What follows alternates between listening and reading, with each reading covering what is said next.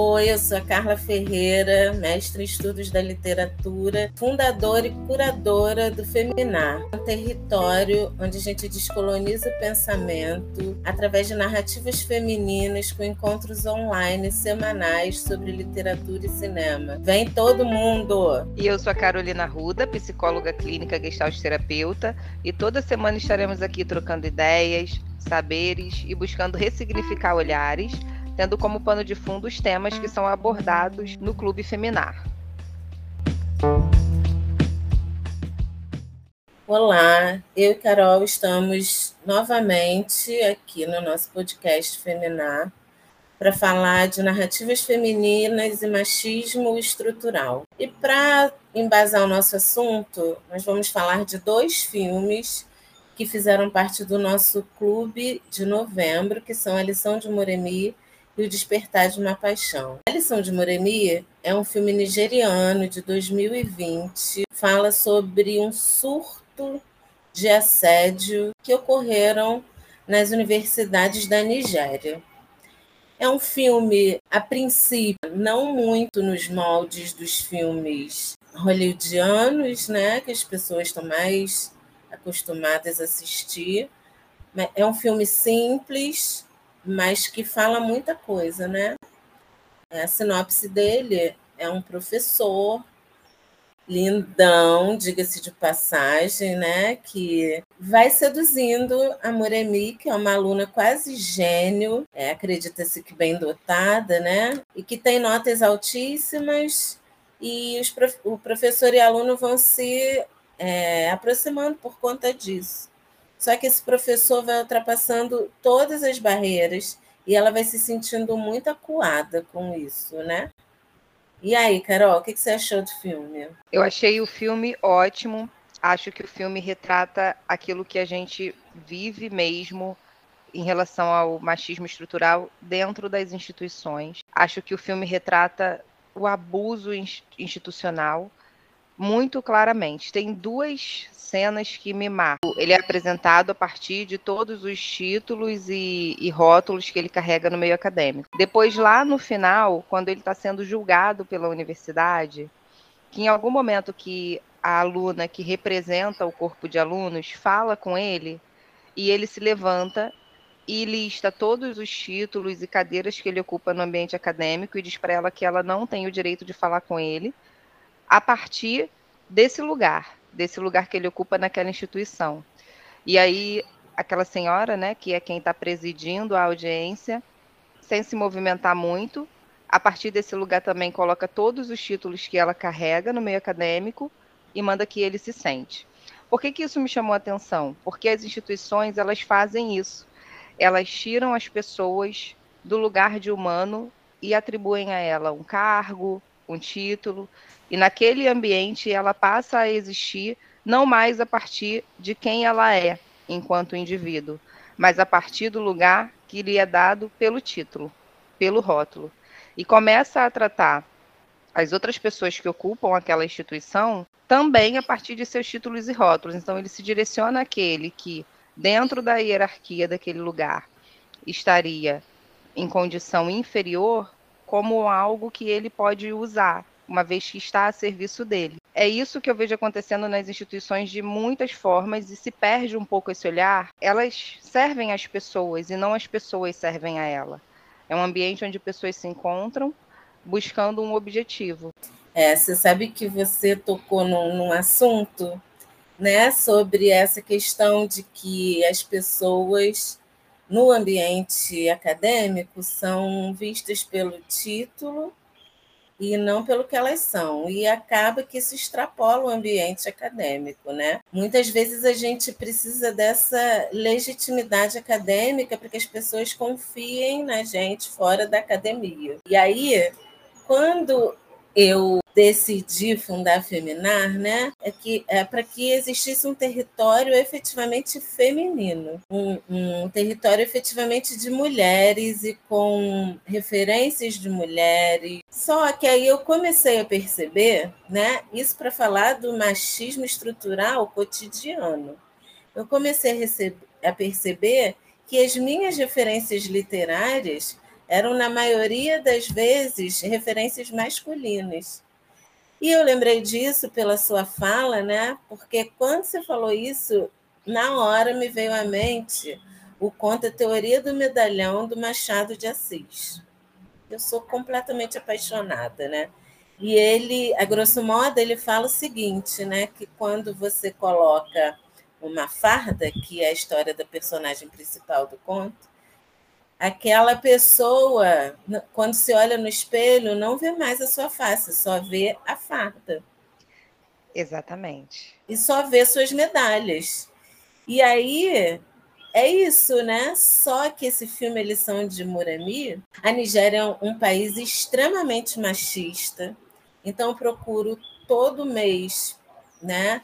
É, pegar um filme mais que africano, um filme nigeriano, porque, como algumas pessoas não, sabe, não sabem, né, Nollywood está em terceiro lugar na produção de filmes no mundo. Né? Primeiro vem Hollywood, depois Bollywood, que é na Índia, e em terceiro lugar Nollywood, que é na Nigéria. E é, negação da pretitude, as pessoas nem sabem disso. Sim. Então, eu sempre procuro né, pegar um filme de lá à primeira vista, como a linguagem é completamente outra, a gente acha que o filme é mal feito, e não é. É a linguagem nigeriana de fazer cinema. E aí, por isso que eu fico pegando esses filmes para que a gente descolonize a nossa visão, né? A gente acha, ah, é mal feito, mas não, você vê. No filme, é bom que aqui a gente vai dando vários spoilers, né? Quem Sim. não gosta de spoiler não pode ouvir o podcast. Não pode nos ouvir. é, o filme, né, quando você fala lá do corpo acadêmico, né, da, da quando ele vai à júri acadêmico, é, as mulheres estão mandando lá, né? É um lugar de, elas têm lugar de fala. E o Sim. filme eles têm do, ele tem dois momentos no início, um, um, um assédio esse júri era totalmente masculinizado, machista, e depois, novamente, com um júri que tem mulheres, mulheres cientistas, né? E que sabem muito bem como falar, né? Sabem como falar, sabem como se autoproteger, porque o filme também fala de autoproteção. Mulheres é, apoiando mulheres, protegendo mulheres na primeira parte, que é muito curtinha e muito sutil, a mulher, a, a aluna não tem essa proteção. Na verdade, ela é até expulsa, né? Sim, ela foi expulsa e eles foram condenados, né, por homicídio culposo. E o professor assediador nessa primeira parte, enfim, ele morre, né? A gente não sabe como seria. Mas o que me chamou a atenção também nessa primeira parte foi a resposta que foi dada ao assédio. Eles responderam essa violência com uma outra forma de violência, embora a intenção deles não fosse matar, né? Mas eles se organizaram para fazer de alguma maneira justiça. E aí me, me chama a pensar na questão social mesmo, né? Porque ali, como você bem colocou, eles não encontraram no corpo acadêmico um apoio a fotografia do filme me leva a pensar num histórico social de pessoas para as quais chegar ali já era uma grande vitória, mas ali a sua construção subjetiva também os coloca em posição de inferioridade. E aí eles se defendem da forma como eles aprenderam a se defender ao longo da vida, que é indo lá. E aí você vê que não adianta cultura, instrução e nada, né? Quando você é extremamente machucado e não tem como e não tem uma, a proteção, a segurança devida que o Estado deveria te dar, você acaba recorrendo para o teu animal interior e, e, só pensa em fazer justiça com as próprias mãos, né?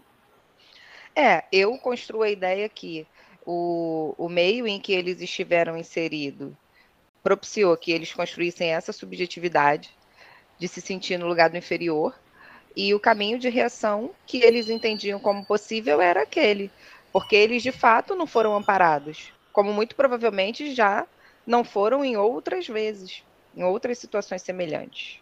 E como acontece não só na Nigéria, né? Como acontece no mundo todo.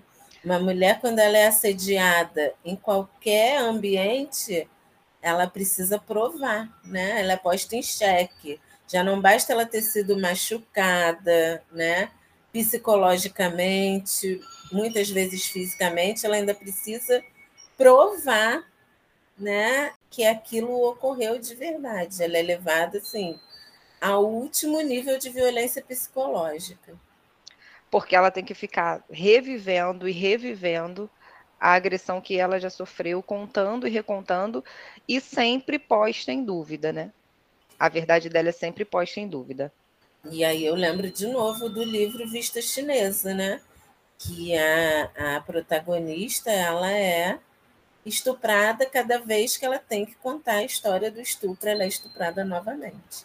Exatamente. E uma outra coisa que o filme me fez pensar foi sobre como nós aprendemos a não questionar esse, essas posições institucionais e como isso dificulta as denúncias. Porque você, você, né? A gente se constrói socialmente entendendo que a gente está naquele lugar, é quase como se fosse parte daquela relação, você sofreu abuso.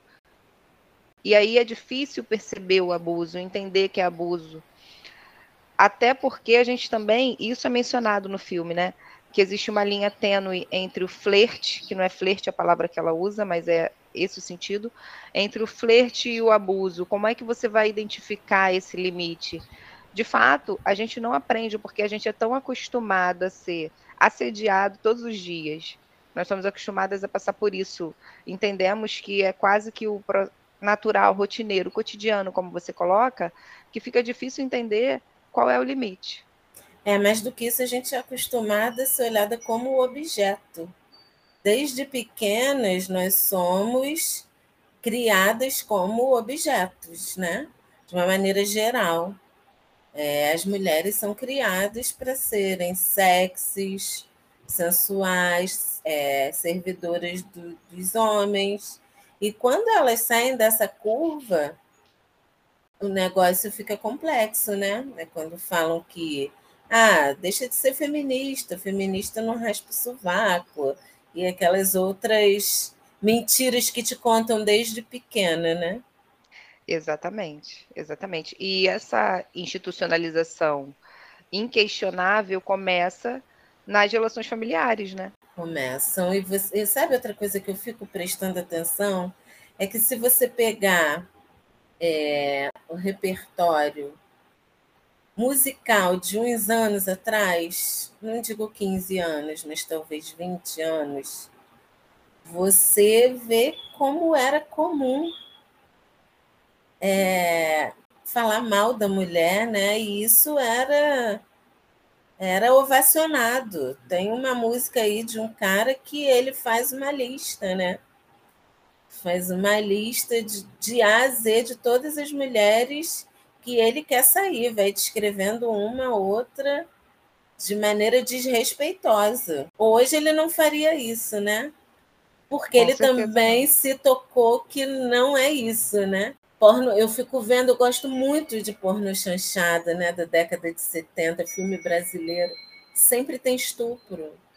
Sempre tem estupro e ninguém se tocava que aquilo era estupro, porque o estupro estava institu institucionalizado e era isso.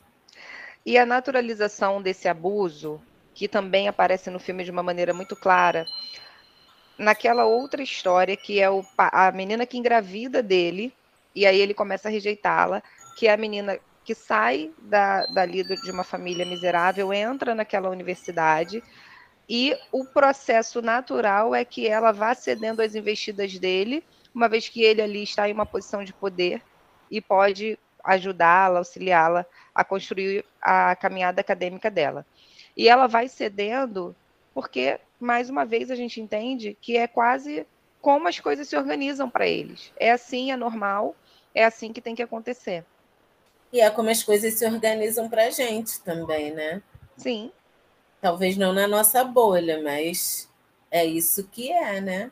Ele funcionou como uma ponte também, né? Para que ela. Ele, na verdade, ele não funcionou como uma ponte. Ele se pôs à disposição para ser essa ponte da menina com o mundo acadêmico e com um futuro promissor, já que é, é uma, era uma impossibilidade na vida dela. Então, ele usa esse artifício porque espertamente ele percebia isso e ela acaba caindo na cilada, né? E a família meio que acaba apoiando isso, entendendo a chegada dele como algo bom. Exatamente. É e isso acontece, né? No nosso cotidiano. Nada nesse filme que não seja verdade, que não seja verossímil, né? Tudo muito com verossimilhança.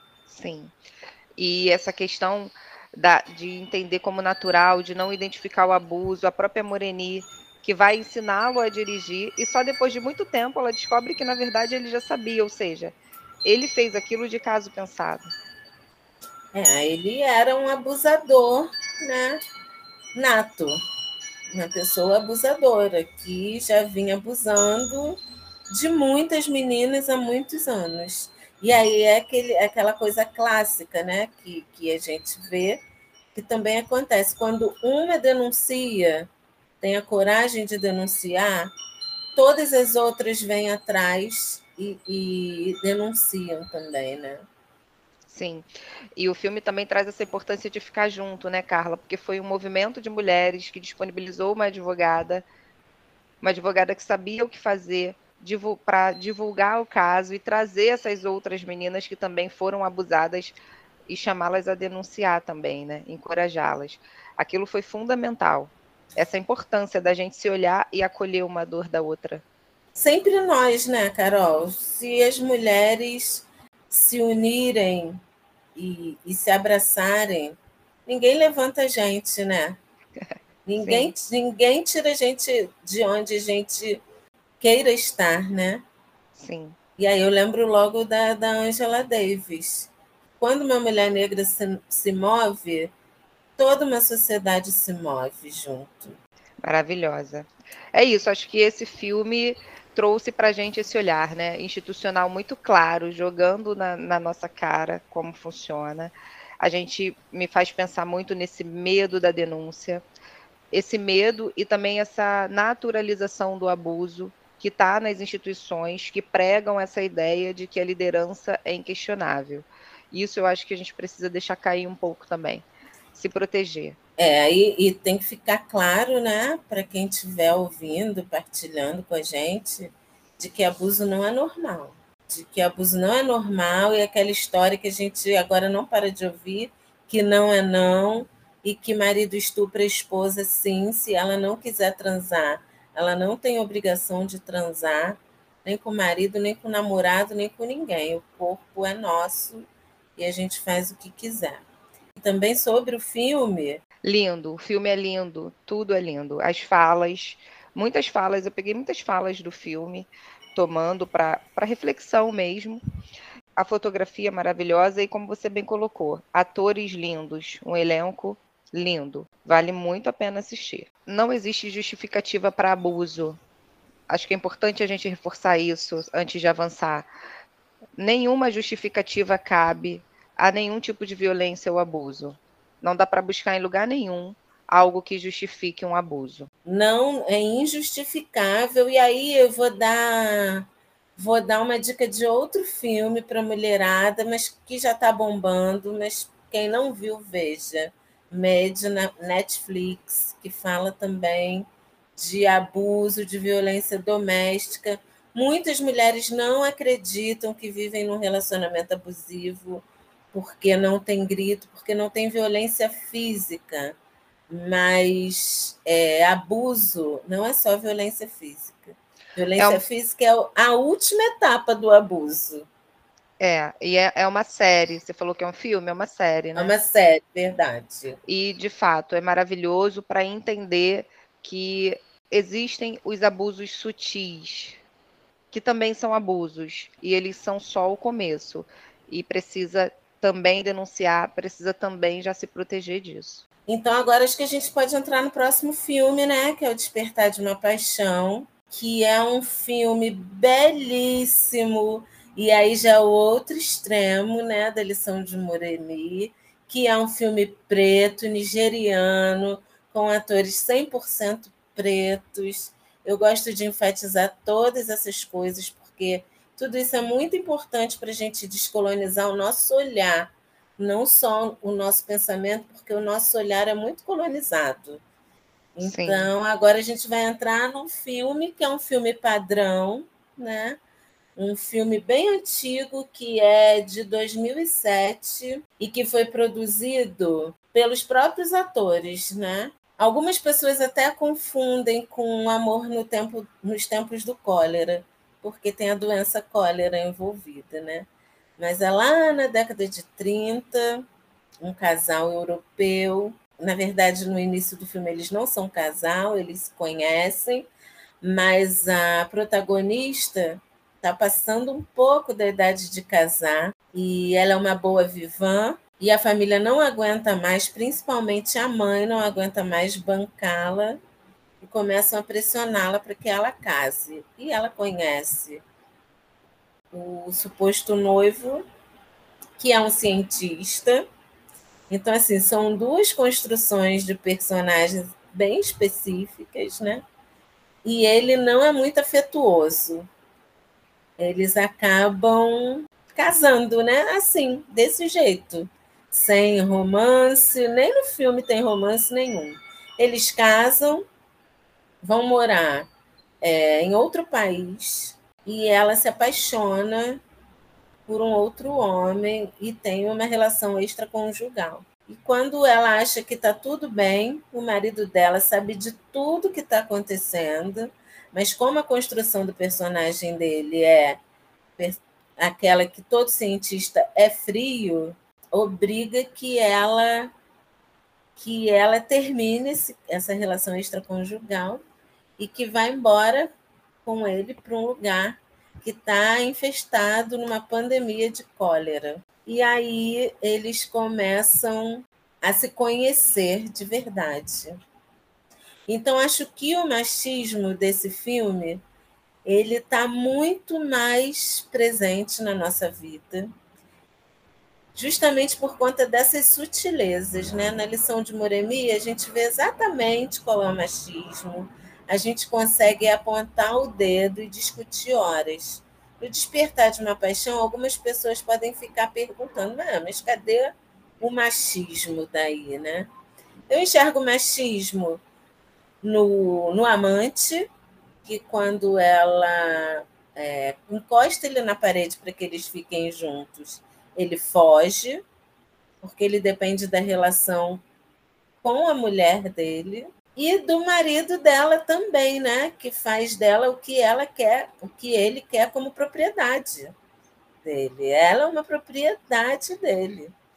Então, mais machismo do que isso, impossível. E depois a gente tem uma relação super bonita lá já com a pandemia de cólera. A Carol não acha muito bonita, ela vai falar Olha, eu não acho nada de bonito. Então fala, Carol, fala aí. Nem esse, vou falar mais. esse filme, para mim, tem pouquíssimo romance, quase nenhum, como você colocou, mas nem nesse momento e que enxergam romantismo quando ele está lá com ela, eu vejo romantismo nenhum. Eu acho que ela foi sequestrada. Ele é um manipulador, porque ele não obriga ela a ir. Ele diz para ela que ela pode ir lá e falar com o amante para que eles tenham uma relação, né? Porque ela precisa de alguém se ela quiser ficar. Muito consciente que o amante ia deixá-la, uma vez que esse amante já tem um histórico, né? Então, ele fez isso muito consciente, manipulou a situação sabendo que ela voltaria para ele, e ele leva ela embora contrariada para um lugar totalmente distante, onde ela vai viver sozinha, tendo somente a ele como recurso, perfil do abusador. E ela vai, sem ter ninguém com quem conversar, dentro daquela casa e inclusive ela vai buscar no ambiente religioso uma maneira para se relacionar e para realizar algo, porque o eu sozinho se perde e ele não é nada, uma vez que o eu só existe em relação com o outro, e ela fica boa parte do tempo sozinha naquela casa. Então ela vai para o ambiente religioso buscando formas de conseguir se relacionar e de conseguir produzir algo, que é uma necessidade inerente ao ser humano. E ali vai fazendo amizades, criando vínculos com o homem que está ali contratado para fazer a segurança dela, ou seja, ela fica o tempo todo sendo seguida por aquele homem onde ela vai, totalmente privada de liberdade. E ela acaba criando vínculo com esse homem, que é a única pessoa próxima que ela tem, mais até do que esse marido. Por fim, ela se apaixona por esse marido, porque é quase um. Se apaixonou pelo abusador, né? Pelo sequestrador. E eu nem estava falando deles dois, não, porque eu vejo exatamente o que você vê. Né? Aliás, eu acho que ela nem se apaixona, não. Acho que é, é a síndrome mesmo de Estocolmo, né? Sim. Que ela sofre. Estava falando do casal multirracial, que é vizinho deles. Ah, sim. Eu achei que você estava romantizando esse casal. Não, esse casal não tem nada de. Embora as pessoas achem que tenha romance, não tem romance algum. Tem romance, para mim, o, o moço feio Sim. Com a menina oriental, que Sim. nem falam a mesma língua, mas que se entendem muito bem numa linguagem erótica. E, e ela vai porque ela quer, né? Que é uma condição diferente da Naomi Watts no filme, né? Que é sequestrada. Ela vai porque ela deseja ir, permanece porque deseja ficar e o homem que está com ela, eles não têm uma relação conjugal, ela tem o livre-arbítrio de ir e voltar a hora que ela quiser, mas ela decide ficar. Esse, para mim, é o romance do filme. Mas é Sim. uma história terciária, né? Exatamente. É uma história que, que aparece pouco, né? Aparece pouco. Pouquíssimo, o... pouquíssimo. E eles estão sempre num véu, né? Eles estão sempre escondidos, porque parece que o que é de fato bonito e genuíno precisa estar escondido. É a ideia do filme, eu acho que é, não sei se a ideia do filme é justamente essa, mas o que o filme deixa muito claro para mim são essas, essas construções de lugar de inferioridade da mulher e esse machismo que a gente sofre todos os dias, inclusive essa família dela que coloca ela nesse lugar de que ela se tornou um problema porque ela não se casou. E quando ela aceita se casar, ela aceita para deixar de ser um problema. Exatamente. Exatamente. E ela também é colocada nessa posição de fútil Sim. pelo próprio olhar do narrador, né? Ela é uma mulher fútil, uma mulher sem objetivo, e ali você também vê é, a influência da religião na colonização, Sim. embora a colonização tenha sido japonesa, né? De, de lá. O filme vai falando de várias coisas, sempre Sim. com sutileza, né? Ele, por exemplo, quando procura uma mulher para casar, ele está sozinho, né? Eu, não, eu não, não me lembro qual é a condição familiar dele, mas ele é um homem cientista solteiro, sozinho numa cidade que precisa de uma mulher que não se comunica com essa mulher. Ele se casa e ele não conversa com ela.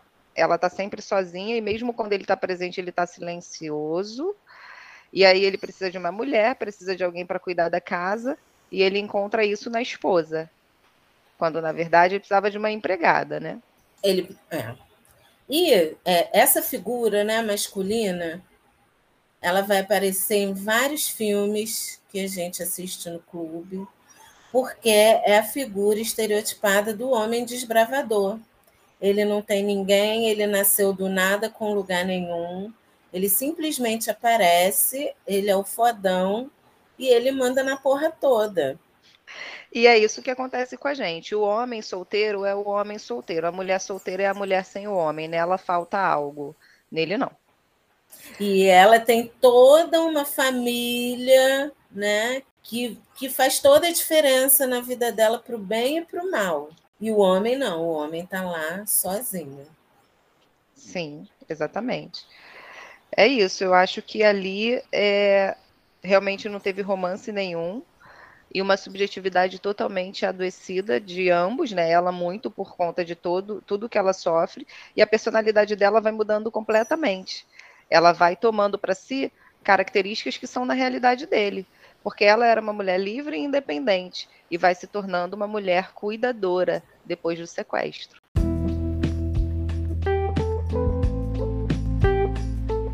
Bom, é isso. O abuso não é normal, nenhum tipo de abuso, nem sutil, nem do marido, nem dos pais, em nenhum tipo de relação o abuso é normal. Seja qual for a relação, se uma das partes está desconfortável nessa relação, algo precisa ser revisto.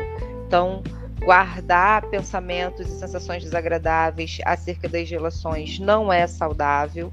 Compartilhe, compartilhe com alguém em quem você confia compartilha com seu terapeuta, preste atenção às suas relações. A gente começa permitindo coisas pequenas e elas vão crescendo, crescendo e podem causar danos emocionais muito mais difíceis de serem reparados. Então é isso, galera. A gente se encontra na próxima sexta-feira falando do filme Desobediência e a Arte de Amar. Ambos estão disponíveis na Netflix. Vamos receber nossa colaboradora do Feminar, integrante do clube, Letícia. E quem quiser participar, é só entrar em contato com a gente. Nosso clube acontece toda segunda-feira. Falamos sobre um filme e um domingo no mês falamos sobre um livro. Nossos encontros são online e o clube é por assinatura. A gente encontra vocês na próxima sexta. Beijos!